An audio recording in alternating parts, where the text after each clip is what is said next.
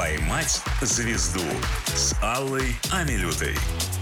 Добрый вечер, дорогие друзья, в эфире «Поймать звезду». С вами сегодня я, Алла Милют, и у меня в гостях э, выдающийся продюсер, человек, который нам подарил «Фабрику звезд» и Майкла Джексона, не побоюсь этого слова, Илья Бачурин. Илья, добрый вечер. Добрый вечер. Э, так представили, что я сейчас э, пытаюсь понять, как, как бы мне оправдать, значит, такую э, серьезную, такую серьезную презентацию. Ну и в целом даже не только скромность, но объективность требует того, чтобы сказать, нет, это не я, это эндемоль, это Константин Львович Чернст подарил, это просто жизнь и вселенная подарила нам все это прекрасно, а я только участвовал в этом. Но это природная скромность вас сейчас говорит, мне кажется. Ну нет, но и объективность. На самом деле никто не делает ничего один в этой жизни, и продюсерская работа абсолютно командная, и проекты крупные, про которые вы говорите, они, конечно, делаются всегда командой людей. Кому повезло там стоять э, во главе, не во главе, это уже вопрос второй. Всегда это много народу делает. Ну, на самом деле то, что я озвучила, это такая верхушка айсберга, доступная э, бытовым пользователям, да, э, о которых мы могли слышать и знать. На самом деле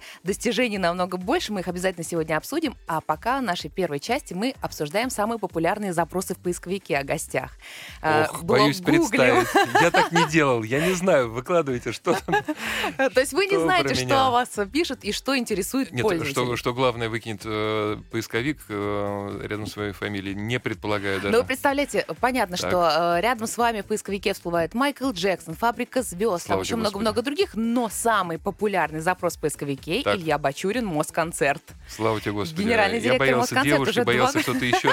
Ну, то есть вот желтый, Это есть, конечно, безусловно. Желтая составляющая, она, э, она меня пугает просто э, даже не, не тем, что она существует, но масштабом ее присутствия, когда она за, э, затемняет просто все, что человек делает, и по сути уже разговаривать с ним, с, с таким значит, человеком неинтересно. Вопрос только в том, что у него там, значит, происходит в личной жизни. Ну, подождите, как вы беда. делите на желтое и объективное? Желтое — это то, чего не существует, или это просто все, что касается личной жизни? Нет, ну, смотрите, есть для каждого основной основное эм, основная сфера его деятельности. Э, к сожалению, для многих, в общем, э, людей, тем более для э, звезд, артистов сцены, вообще личная жизнь их является чуть ли не главным их э, способом самовыражения и главной сферой их деятельности. Они, они там просто себя проявляют э, всячески. Надеюсь, это ко мне не относится.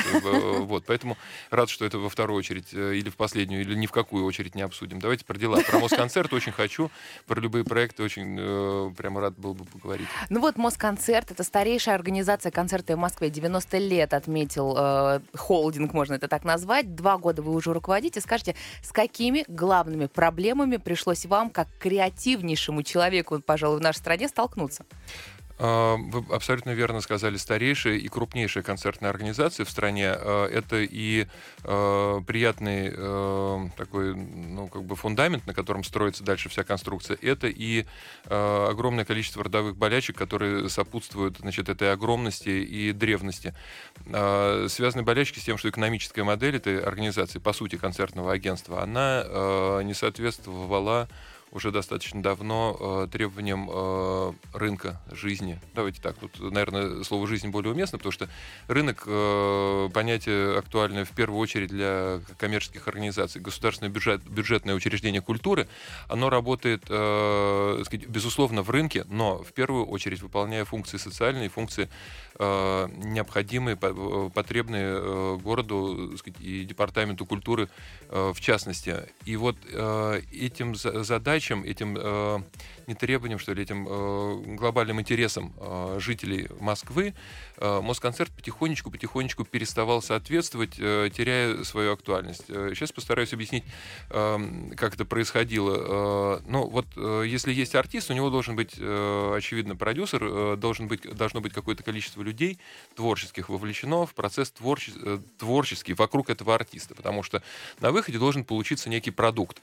И э, продукт, как я вот вначале сказал, коллективного э, творчества, результат коллективного действия. Э, так вот, в Москонцерте собирали артистов, а режиссеров, например, редакторов, э, компетентных в достаточном количестве не было близко. Режиссеров не было вообще, как бы подразделения То такового не существовало. не хватало важных. Э, ну, просто главных, я бы сказал так. Это все равно, что, например, сделать такую прекрасную машину, в которой вроде как колеса есть, она на чем-то стоит, и когда ты смотришь издали, она похожа на машину.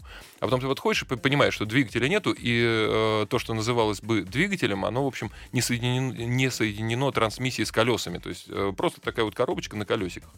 Это, э, наверное, похожая как бы ситуация э, на нашу. Но я не драматизировал бы, просто обозначил эту проблему.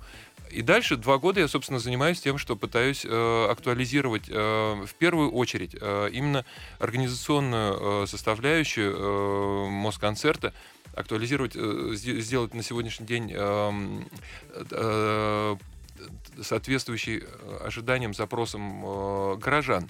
На самом деле у нас нету других э, по сути, заказчиков, нет других судей, кроме тех, кто приходит на наши концерты. Задача все-таки какая? Сделать э, да. то, что будет продаваться, то есть поставить это на коммерческую основу, или все-таки воять в душах горожан нечто прекрасное и развивать их вкус, опираясь на уже какое-то созданное, что-то, какую-то классику, скажем так? А, нету однозначного ответа на вопрос, э, что первично, яйцо или курица. Нету э, ответа на вопрос, что первично развитие вкуса как цель значит, Э, любой художественной творческой институции, или удовлетворение потребностей культурных. Но я думаю, что э, комбинация. Эм, есть базовые потребности, есть базовые произведения, например, которые должны быть повторены миллионы раз, потому что они не становятся от этого хуже, и знакомство с ними является обязательным для каждого человека, считающего себя культурным. Если этого не сделали в школе, если человек не пошел в музыкалку, если он где-то в своей последующей жизни не столкнулся с э, Чайковским, Мусорским, Глинкой, э, ну, ему не повезло. Наше дело помочь. Сохраняем традиции, но продолжаем двигаться вперед вперед. Отсюда следующий популярный да. запрос Илья Бачурин «Фанерон». Это да. фестиваль, который просто взорвал, э, так скажем, медиапространство московское. Э, чуть-чуть расскажу. Это вымышленная вселенная, созданная командой талантливых актеров в стилистике комикса. Почему именно эту тему вы выбрали? Расскажите про этот фестиваль и что за районы Фанерона. Многим это тоже интересно. Смотрите, э, была, э, собственно, в позапрошлом году в конце придумана эм, такая вселенная, э, которая погружала бы человека в реалии города будущего. И погружая его, заставляла бы его думать о том, каким он хотел бы видеть город будущего вокруг себя. И из этой идеи как раз и вырос э, комикс э, Фанерон Э, город будущего, он так и называется. Эм, на первом этапе э, свои идеи в этот проект, в эту вселенную города будущего э, влила команда художников. Это 11 супер талантливых молодых ребят возрастом до 23 лет, сделавших в своей жизни очень много и очень значимых проектов в своей отрасли в области комикса. Это лучшие, наверное, вот авторы в нашей э, стране. И э, они пофантазировали и э, сделали так, такие первые предположения, предложив дальше э, более широкой аудитории подключаться к э, придумыванию этой вселенной города будущего. И э, тут я должен сказать, что мы вот э, первый этап э, этого проекта, э, по сути, прошли. Э, был э, в начале 20 2022 года в Манеже э, сделан большой первый заявочный э, фестиваль э, Фанерон, потом был фестиваль косплея, который мы сделали на ВДНХ в рамках Московской недели моды.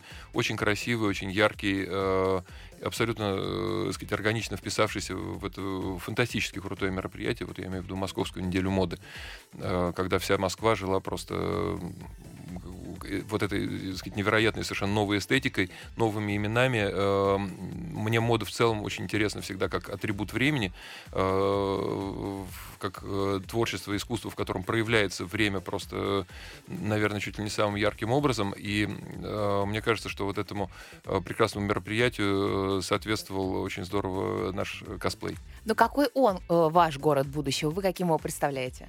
Эм, город будущего такой, каким его придумают думают его жители. Только. Предположение одного человека недостаточно для того, чтобы сказать, каким он должен быть. Ну, лично для вас, вот что такого бы вы изменили в Москве для того, чтобы вам стало комфортнее, и вы понимали, что уже одной ногой мы в будущее шагнули? А, все производства, все, что связано с обслуживанием, должно оказаться где-то вне, все, что связано с развитием, возможностями развития каждого человека, должно э, быть приближено к нему максимально. Э, мне кажется, что мы не, не, не можем уже даже сегодня существовать в плоскости одного пространства, находящегося на поверхности Земли, должны э, находиться и существовать и под ней, и над ней. И вот какое-то очень многоуровневое, сложное, но очень гуманистическое, гумани, гуманитарное такое, я бы сказал, пространство, не технократическое демократическое, не технологическое.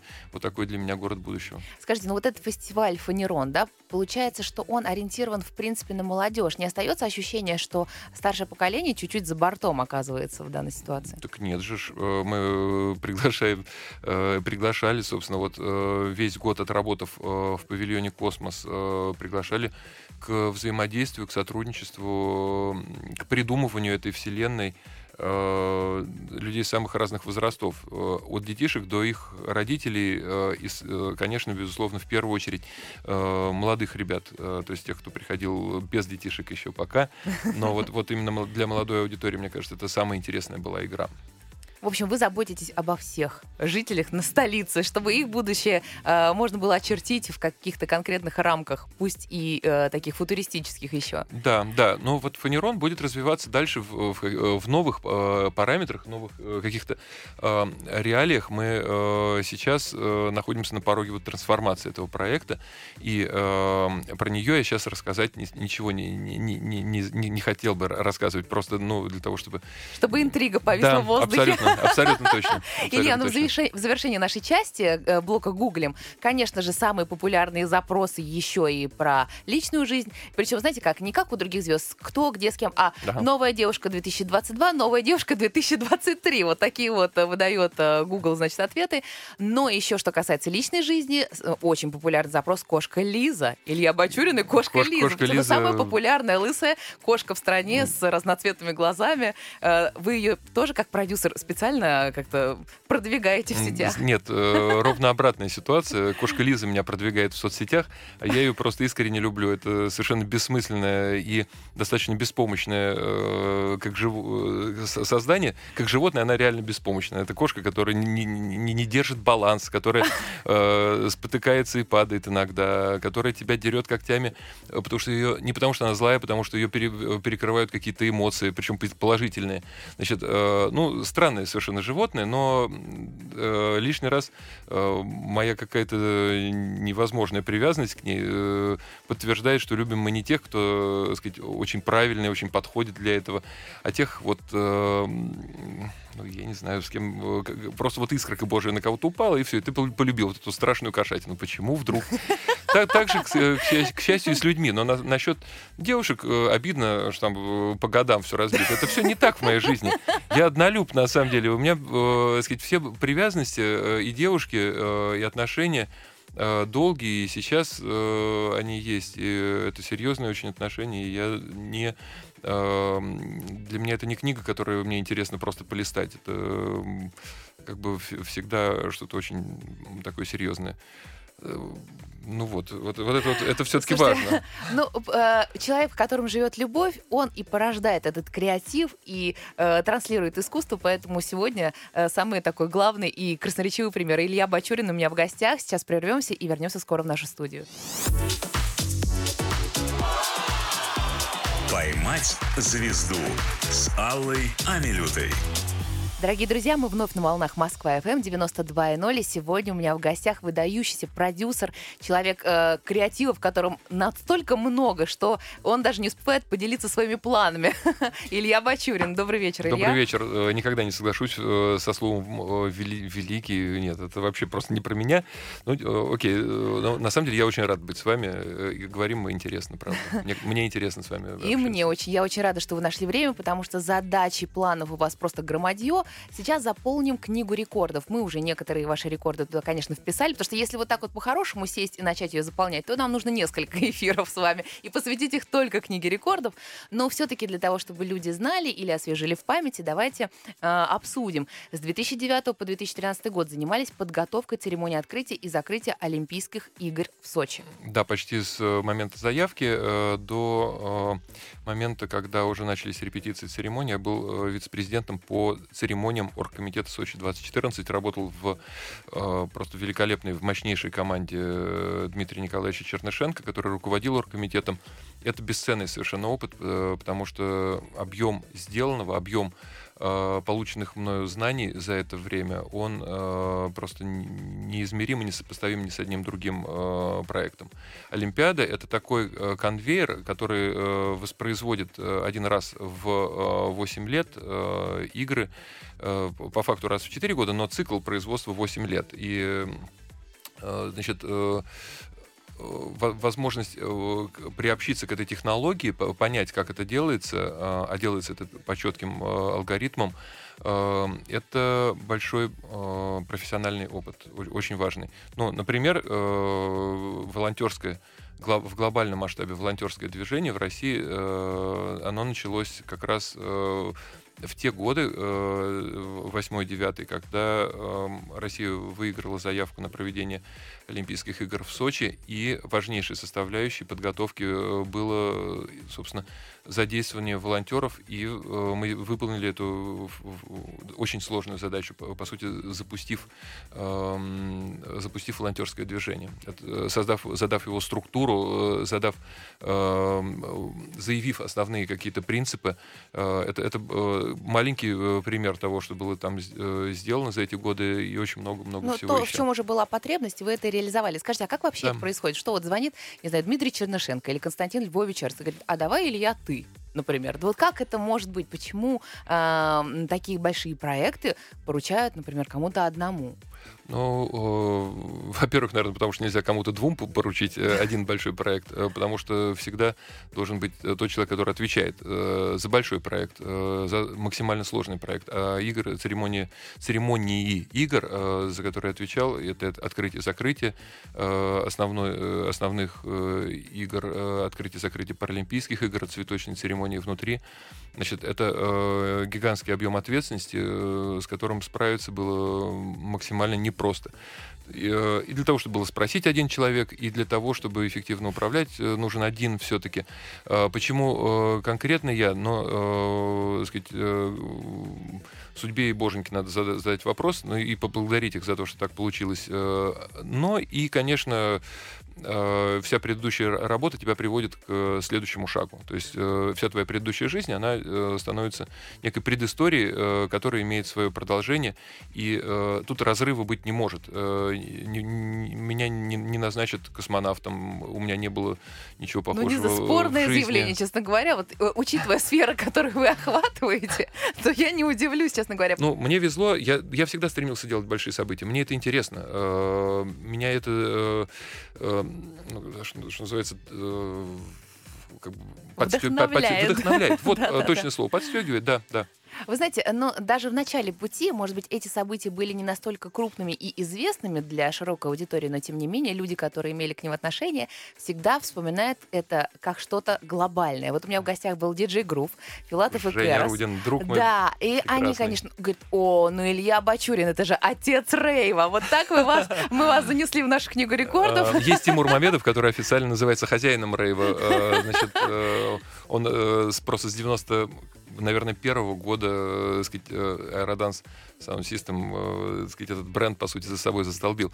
Ну, ну, речь идет конкретно о радиостанции, которая образовалась в 95 году благодаря вам, где работали исключительно диджеи, ставили музыку электронную, которую они считают нужным. Это такая была новая да, политика. Да, да, Каждый был немного главным редактором своего сегментика эфира. Это уникальная конструкция, которая до сих пор нигде, в общем, не воспроизводилась. Но она э, дала так, такой как бы, удивительный совершенно результат. Эм, ну, во-первых, просто по, по факту радиостанция стала культовой среди молодежной аудитории, и по звучанию она была, конечно, мега крутой. Сейчас э, не только мне, но многим, э, с кем я общаюсь, э, такого, такой, э, в общем, такого простора музыкального не хватает э, в радиоэфире. Э, и не в последнюю очередь это было э, э, вот, вот это вот ощущение от радиостанции уникальное абсолютно э, было построено на вот этой конструкции, когда каждый э, диджей, приходя, отвечал за свой кусок эфира, только выполняя определенные требования там, э, ну, связанные с рекламой и так так далее, не выводить э, того, чего не нужно в эфир, э, ставить рекламу, все остальное делаешь сам. Э, вот. И э, э, как конструкция эфира, она собиралась как из кирпичиков, из э, спецпрограмм, э, выступления отдельных диджеев. Было мега круто, конечно. Ну, дальше вы двинулись на телевидение, э, в какой-то Первый момент... канал. Да, Первый канал, вы возглавляли, возглавляли э, музыкальную дирекцию, и появилась «Фабрика звезд». Это же франшиза, правильно? Это же не придумано Да, это России, компания правильно? Эндемоль, э, сказать, э, чей формат был взят за основу, э, и была сделана версия, которая восхитила и правообладателей, и весь мир. Это э, наша версия фабрики была лучшей, э, сказать, по признанию э, самых разных людей, включая правообладателей. Но тогда это был просто разрыв всех шаблонов, все смотрели, потому что это и реалити, и музыкальный проект. Э, Сейчас, в наше время, когда уже на вашем месте э, появился Юрий Аксюта, да, э, это проект «Голос», занимает эту А, нишу, да, правильно? да, Но да, это все равно конечно. немножко не реалити, да, это чуть-чуть другое, это больше музыка все-таки. Да. А, вы для себя сравниваете эти проекты, отличаете качественно выпускников «Фабрики звезд» и проекта «Голос»? А, Вы знаете, по факту ре- результат должен быть э, сопоставим, э, э, он должен находиться в одной плоскости, потому что э, результатом должен быть успех у массовой аудитории, независимо от того, как артист к нему пришел. Просто путь немножечко разный, а результат действительно это хиты, которые люди слушают или нет. Вот. И в случае с голосом, и в случае с фабрикой слушают, к счастью. И э, просто приводило к вот такому э, вниманию и, э, сказать, э, отношению позитивному, что ли, к артисту в случае с фабрикой э, наблюдение за его развитием, э, по сути, за стеклом. Э, за стеклом, кстати, Тоже здесь... было шоу, да, это, это и в кавычках, и не в кавычках. Да-да-да, так это первое было реалити на ТВ-6 еще. И потом, как, как вот некий апофеоз развития формата реалити, по- появилась фабрика. Вот, но голос уже требует предъявления конкретных результатов. Ты сделал работу за кадром, пришел, представил то, что ты можешь. Я вот умею, смотрите, оценивайте. Но сейчас уже, по-моему, там 11 сезон «Голоса» подошел к концу. Э, Конечно же, падает цифра, рейтинг падает, да. Даже если спросить у слушателей, зрителей, они наверняка не вспомнят, кто конкретно занимает там первые места. Вы наверняка, как продюсер, тоже понимаете, что это значит, что, в принципе, проект себя изжил, скорее всего. Что может прийти вот такого глобального, на ваш взгляд? Вы знаете же, может быть, в мире вы видите где-то на ТВ, да? Что должно прийти на смену этому глобальному проекту? Ну, ничто не вечно, без- безусловно. На, на телевидении тем более э, форматы действительно имеют свой э, какой-то срок жизни. Э, пора ли голос уходить, не знаю. В целом э, выдает и выдает пока качественную музыку и э, является од- одним из основных поставщиков э, крутых артистов э, на массовый музыкальный рынок.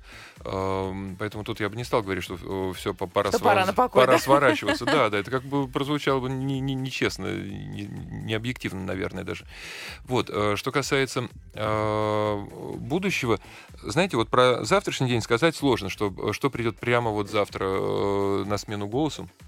Но э, я бы э, сказал про послезавтрашний. Э, послезавтра придет э, пятое и шестое поколение связи, которое убьет все э, формы коммуникации, которые нам известны. Э, и плоская 2D, по сути, музыка, которой мы сегодня интересуемся, превратится во что-то иное. Контент э, в большом э, сегменте трансформируется во что-то более объемное. Э, представьте, мы с вами будем не, не- не звонить друг другу, а разговаривать друг, друг с другом, просто имея возможность общаться с моделью, так сказать, очень реально, реально воспроизведенной э, в цифре, потому что, ну, потому что это будет доступно. Э, Ширина полосы связи определяет в нашей жизни примерно все. И уже сегодня, а завтра тем более. Вот, Но вы поэт- с трепетом ожидаете этого момента? Или все-таки вам немножко жаль, что вот это нечто живое, Мне никогда уходит? ничего не жаль того, что было в прошлом. Я всегда э, рад прошлому, но э, жду будущее с замиранием души просто и с восторгом, потому что, ну, все, что было, слава богу, и спасибо и всем тем людям, которые были в прошлом, и всем тем проектам, которые там были. Но э, завтрашний день э, просто восхитителен своей непредсказуемостью. И э, нам эту непредсказуемость обеспечат, конечно, новые технологии и но новые реалии, ну, как ни странно, опять простым, вот, вот упрощая, упрощая, новые реалии э, связи, как ни странно, потому что все приборы, все остальное, что требуется, э, все новые идеи творческие, они все возникнут, безусловно, как только появится Смотрите, возможность. нейросеть уже выдает, уже э, есть журналы, напечатанные нейросетью, есть там показы модные, да? Нет э, какого-то опасения о том, что не понадобятся артисты, ведущие, даже продюсер может скоро... Не... А это не опасение, это реальность. Слушайте, продюсеры некоторые уже не нужны, например, исполнительные продюсеры в кино, э, сказать, уже заменены, э, сказать, не буду называть э, какой нейросеточкой, э, по той причине, что планирование производства, вот исполнитель чем занимается? Планирует производство. Значит, раньше э, требовалась э, софтинка специальная, которую каждый исполнительный э, холил, лелеял, писал для того, чтобы э, спланировать э, производство лучше, эффективнее, чем э, его конкурент. Сегодня ты загружаешь э, скрипт э, в этот э, чат, бот, э, значит, э, искусственного интеллекта, и получаешь э, распланированное производство э, вот по этому скрипту, по этому сценарию. Так что ну, в общем, уже это случилось. Главное, чувство... Юристов не будет через два года, три года, мне кажется, бухгалтеров. Ну как серьезно? же мы их денем всех? Э, это уже проблема, к сожалению, э, сказать, э, не, не только этих юристов, но и общества в целом, потому что огромное количество профессий выпадет. Что делать с этим людям? Как им жить? Чем они должны заниматься? Это открытый вопрос. И ответ, ой, пусть занимаются творчеством, он тоже не во всем э, сказать, подходит, потому что в творчестве тоже придет искусственный интеллект и тоже заберет большой сегмент. Э, мы видим искусственных, э, искусственные образы артистов, э, не только анимированные, но и озвученные уже, э, и мы понимаем, что через какое-то количество времени потребность в живых артистах таким образом упадет тоже. Это творческая профессия. Творческая э, нужна будет, не факт. Я читаю стихи, сгенерированные нейросеточкой, и понимаю, что некоторые из них э, значительно превосходят то, что пишут живые люди. Поэтому э, и в творчество тоже э, говорит, что а вот идите, потворите тогда. Вам э, железяки оставили вот этот сегмент для творчества. Это не так. Это не так. В творчестве тоже железяки, искусственный интеллект займут очень большой сегмент, дай бог, чтобы полностью нас не вытеснили. А мы останемся цветочками, мне кажется. Да, хорошо, если останемся. Хорошо, если останемся. Если мы им нужны будем, останемся. А так, вы знаете... То есть восстание это... машин никто не отменял, в принципе. Нет, к сожалению. Илья Бачурин заполнял сегодня книгу рекордов. Скоро вернемся в нашу студию снова. «Поймать звезду» с Аллой Амилютой.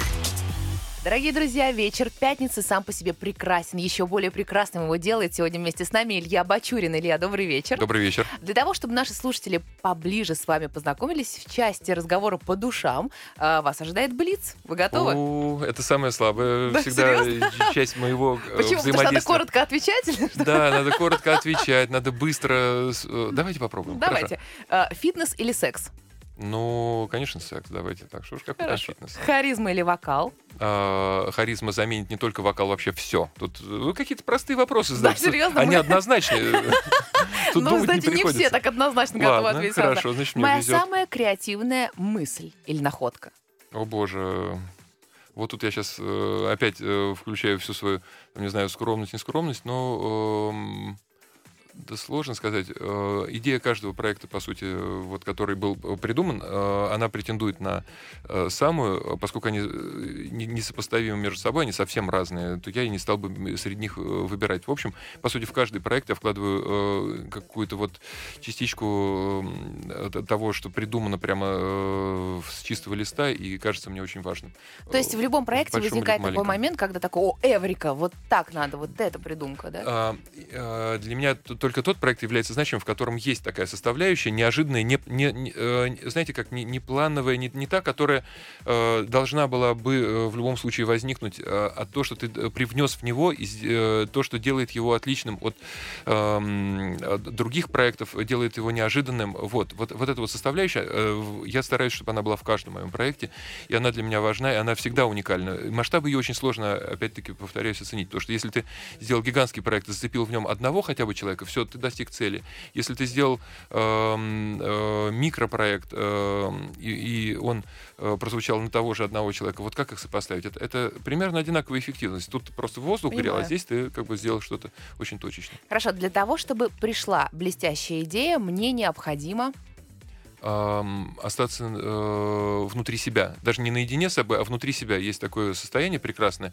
Оно э, во сне возникает, оно э, бывает в моменты долгого занятия каким-то спортом, когда ты вот реально выпадаешь из контекста, из коммуникации, из разговоров и, и э, погружаешься внутрь себя. Вот именно там я нахожу все свои идеи. Я, мне самому с собой очень комфортно и интересно э, беседовать, взаимодействовать, и все, что мне нужно для того, чтобы что-то э, придумать, находится внутри. Мне только надо туда э, э умудриться заглянуть, найти это вот время. Найти возможность. Да, да, эту возможность, да. Очень интересно заглянуть э, в ваше внутреннее пространство. Мне кажется, э, фестиваль «Фанерон» просто отдыхает. А там, знаете, там такой склад. Фестиваль «Фанерон». Значит, остатки реквизита в ФМС 2017. Значит, от Сочи 2014 14 эти огромные фигуры, которые таскали из одного, значит, загрузки в, в разгрузку. Вот это вот все там э, лежит, э, никуда не девается. Весь мой опыт, э, безусловно, там.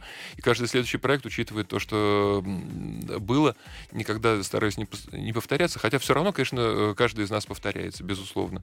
Это непроизвольно происходит. Повторяешь ты еще ладно, если свои какие-то решения, но очень часто зеркалишь то, что просто прочел, услышал, увидел. Ну, как говорят композиторы, нот всего 7, поэтому... Ну, ты же сочувствуешь, да, сопереживаешь э, тому, что э, тебе нравится. Вот оно срезонировало внутри какое-то произведение, оставило там след. Все.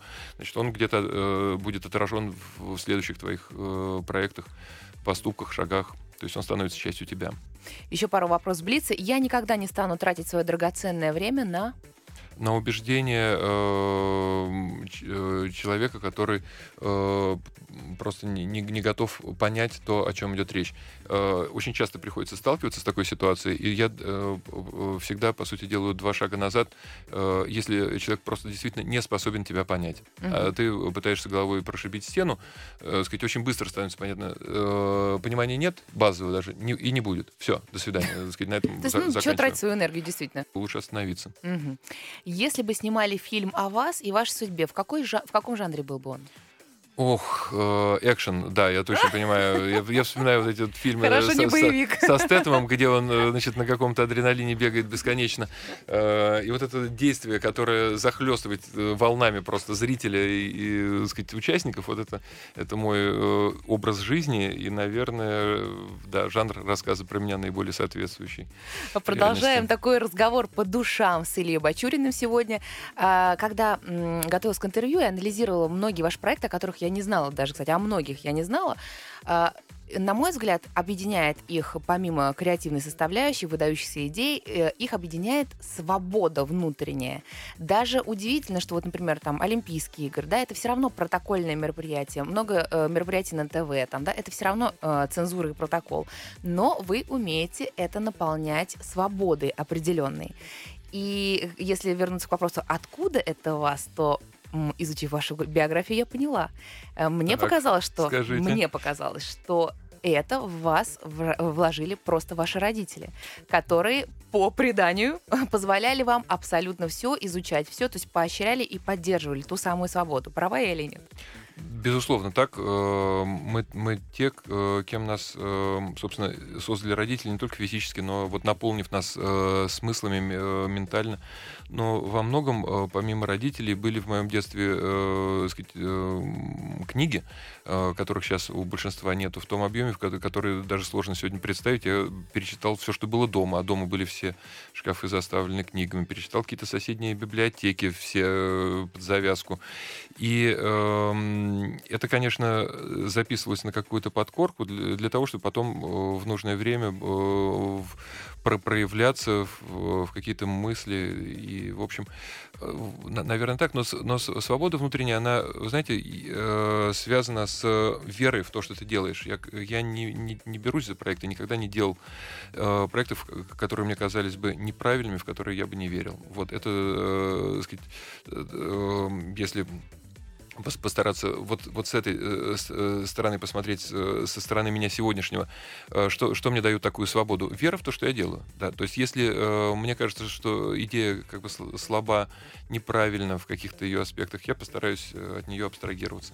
То есть, например, когда вам в голову пришла идея в 90-м или там 93-м году привести Майкла Джексона, у вас не, нет ограничивающих убеждений и вообще не было. Ну а что, можно, подумаешь. То есть первый и единственный раз в истории, когда он был в России, России, это сделали вы, там, да, с командой, но эта идея как вообще вас посетила? А, идея посетила, опять-таки, э, нас вместе, нашу команду э, компании Десса, которая э, на момент принятия этого решения успешно занималась коммерцией, и это было бы неправдой сказать, что мы не сомневались, браться, не браться, сомнений было очень много, потому что вложения финансовые были гигантские, нам было понятно, что этот э, шаг изменит нашу жизнь, насколько не было понятно. И э, мы приняли это решение. Вот э, после того, как оно было принято, уже не было э, сомнений, мы его присвоили каждый. Мы, мы э, э, сказать, за все последствия, которые были э, во многом и очень тяжелыми, э, значит, мы за все это уже отвечали, мы были готовы к этому с самого начала. И э, вот, вот это как раз и есть тот момент э, присвоения идеи, которой ты занимаешься, который создает максимальную внутреннюю свободу. То есть дальше ты бьешься за нее как за себя до последнего. Это, это, это ты и есть твоя идея. Получается, мы можем сделать вывод, что внутренняя свобода равно э, принятие ответственности на себя, не да. обвиняя кого-то еще в исходе в любом. Да, это так. Угу.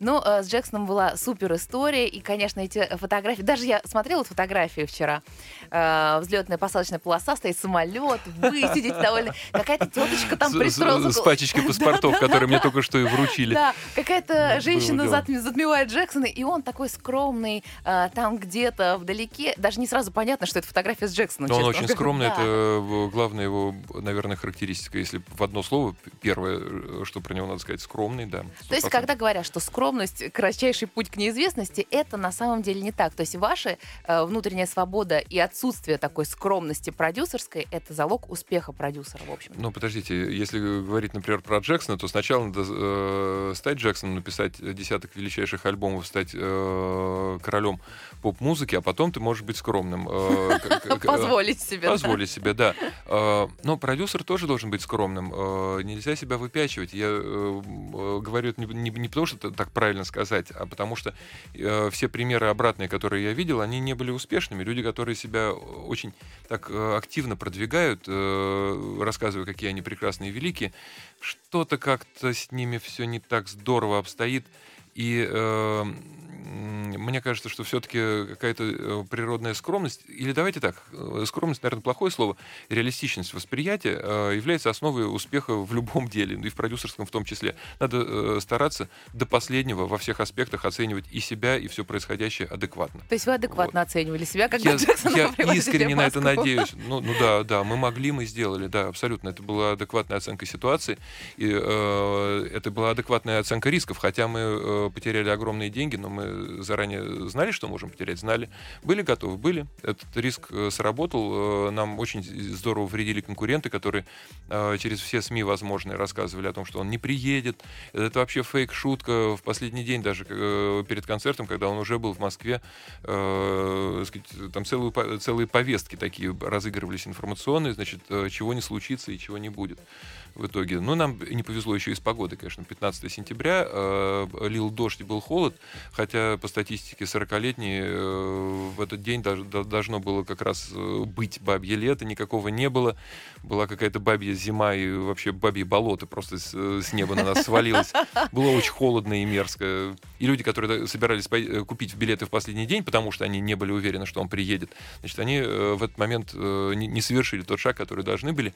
Но мы э, пригласили всех, э, по-моему, детишек из окрестных детских домов Москвы и Московской области. Мы пригласили на количество курсантов, э, и стадион был полон. То есть то, что мы потеряли, уникально, то, что мы потеряли деньги, это наша проблема, но э, праздник состоялся и лил страшенный дождь, сцена мокрая, огромное количество электричества, пиротехники, туда опасно выходить. Джексон, понимая, сколько людей собралось на стадионе, понимая какую-то свою ответственность артиста перед ними, он вышел и Э, исполнил просто один из лучших своих концертов. Притом по контракту имел полное право не выходить вообще без объяснения причин, и мы бы ничего не смогли сделать, люди бы э, разошлись э, были бы, наверное, страшно недовольны, но он э, настоящий э, король поп-музыки и король сердец своих почитателей подтвердил этот статус. Очень, очень смело действовал. Слушай, на этой скользкой сцене сломать себе позвоночник просто после первого движения, мне кажется, Тем более так, такие, так могло он, случиться. Да, конечно, конечно, когда его катапульта выбрасывала в первой же, в первой же песне на, на сцену, он приземляясь должен был, на мой взгляд, упасть и больше не встать. Но, но Э, он оттанцевал э, честно всю программу. Круто, невероятно, конечно.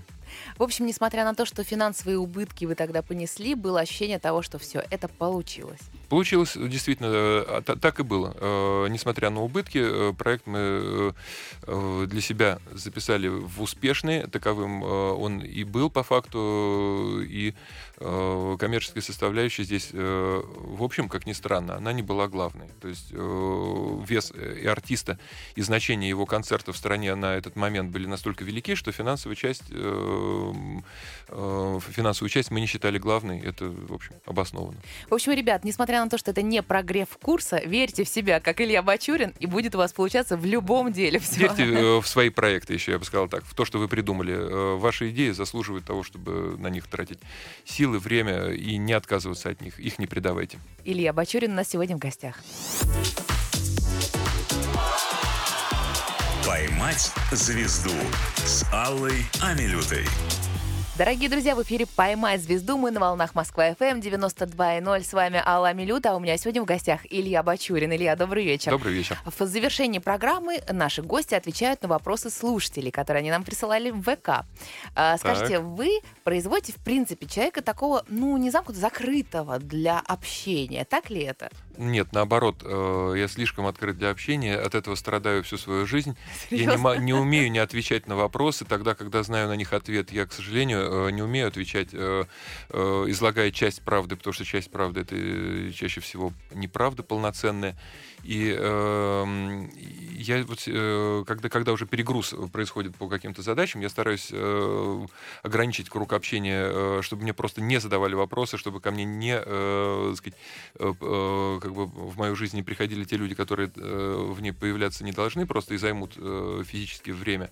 Значит, э, но э, я никогда не отказываюсь от общения, и тем более, если это общение э, связано с творчеством и с какими-то вопросами творческими, я понимаю, что э, у людей начинающих начинающих, например, делать первые шаги, эм, ситуация такова, что если не, не найдется того, кто, э, сказать, из э, серьезных уже вот состоявшихся в профессии людей что-то подскажет или поможет, если э, э, этой помощи не будет, то э, молодой талантливый человечек может потеряться. Я очень-очень-очень много времени э, уделяю тому, чтобы помогать э, ребятам, э, только начинающим, делающим какие-то первые шаги. А если вы видите, что человеку, он там хочет стать продюсером или деятелем искусства в какой-то сфере, но вы видите, что нет, во-первых, вы сразу это можете увидеть, или все-таки каждый, поработав над собой, может э, чего-то достичь? И если увидели, скажете, что Остановись. Э, говорю честно, да, э, всегда, безусловно, видно по, по сути сразу. Сейчас объясню, как это выглядит. Вот человек подходит к тебе с вопросом. А вот скажите, как бы вы решили такую задачку? Ты, э, сказать, смотришь на человека, понимаешь, не можешь не ответить, а это примерно в 100% случаев так, начинаешь отвечать. И тут э, многие, ну давайте так, не буду пытаться проценты вывести, глупо было бы, но очень многие из тех, кто тебя о чем-то спрашивает, э, тут же начинают в лоб тебе излагать свою точку зрения. И ты еще не успел даже рот, по сути, открыть, не, не произнес часть э, той смысловой конструкции, которая является твоим ответом, но тебе уже тут же нагрузили, нагрузили всего, что, э, сказать, а я вот э, думаю, что это все именно так. Э, да нет, ты не прав. Вот буквально бывает так, э, сказать, ну скажи, как бы ты решил эту проблему? Я бы решал ее... Да нет, подожди, ну вот не так ты говоришь, не так. Что, на самом деле, вот, э, я же знаю, как... И все, и на этом... То есть это желание поделиться скорее, да, чем спросить. На, да, на, на этот момент я делаю, в, в этот же момент я делаю два шага назад, все, меня больше нету в разговоре, я ушел в себя. Или вообще ушел. Потому что, ну, пытаться человеку объяснить, что задав вопрос, надо дослушать до конца, это дело его родителей, которые его не воспитали, даже, даже просто вежливости. А уж профессионально так тем более это глупо и неверно. Если э, человек э, другой с каким-то своим опытом начинает тебе э, сказать, что-то советовать, хотя бы выслушай, потому что, может быть, это и неправильно, может быть, это не, тебе не нужно и не соответствует твоим параметрам задачи, но э, это все равно какая-то информация, которая точно не, не, не бессмысленна. Уж точно лучше слушать, слушать, чем говорить в этот момент. Вот, но э, так не, не, не всегда получается. И если ты видишь, что человеку не нужен твой ответ, он имеет свой, он будет за него бороться, он хочет с тобой пополемизировать. Э, я, честно, не, не, не, не любитель полемики и битов. Э, хочешь побиться, это вот какой-нибудь, не знаю, сказать, стендап-клуб, там просто батл на сцене, лучше, что тебя ждет. Ну, в этом плане у нас все удачно. Вопросы уже записаны. Никакой полемики быть не может, только ваши ответы. Итак. О, великолепно. Чувствую себя комфортно. Погнали. А, были главным редактором MTV России. А что сейчас стало с клипами? И зачем артисты продолжают тратить деньги, если это уже никто не смотрит? А, ну, э, в вопросе есть э, несоответствие реалиям. Конечно, клипы есть, их смотрят, но они стали другими, их смотрят э, на других площадках, и другие люди. Вот с других людей давайте начнем. Именно аудитория поменялась. У канала телевизионного была аудитория телека, э, которая была э, сформирована в отсутствие э, полное цифровых э, площадок э, для, распростр... для распространения музыки. Сильно позже э, сказать, э, клипы стали распространяться через э, цифровые площадки. Так вот, э, сейчас в цифре э, аудитория стала в разы шире, э, исполнителей стало э, в десятки раз э, больше. И э, таким образом ценность каждого отдельного видеопроизведения стала ниже. То есть количество контактов э, получить э, сложно. И э, мы видим, что э, количество охваты э, получают в основном Э, клипы не э, сказать, художественной ценностью отличающиеся, а э, сказать, использующие э, успешно какие-то хайп-факторы, такие сказать, решения, которые просто по определению соберут э, людей. Но видео э, сказать, по-прежнему остается важнейшим элементом э, дополня... э, творчества, дополняющим э, звуковой ряд. И во многих в случаях с многими серьезными коллективами соотношение веса вот, музыки и видео, оно э, может быть неожиданным. Э, бывает так, что великий артист делает видео, которое еще более великое, чем та музыка, которую... Ну, и неважно, тут как, как взвешивать, вообще на какие весы надо положить, чтобы сказать более великое, менее.